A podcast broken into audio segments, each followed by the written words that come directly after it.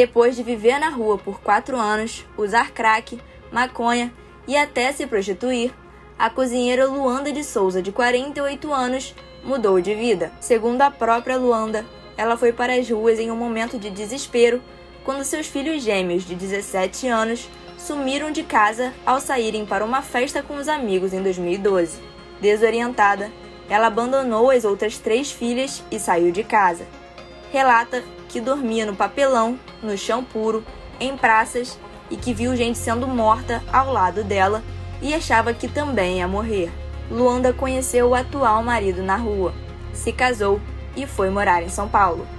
De volta ao Rio, com a ajuda de pessoas próximas, começou a construir sozinha a casa própria em 2021. Confira a íntegra dessa história de superação em nosso site.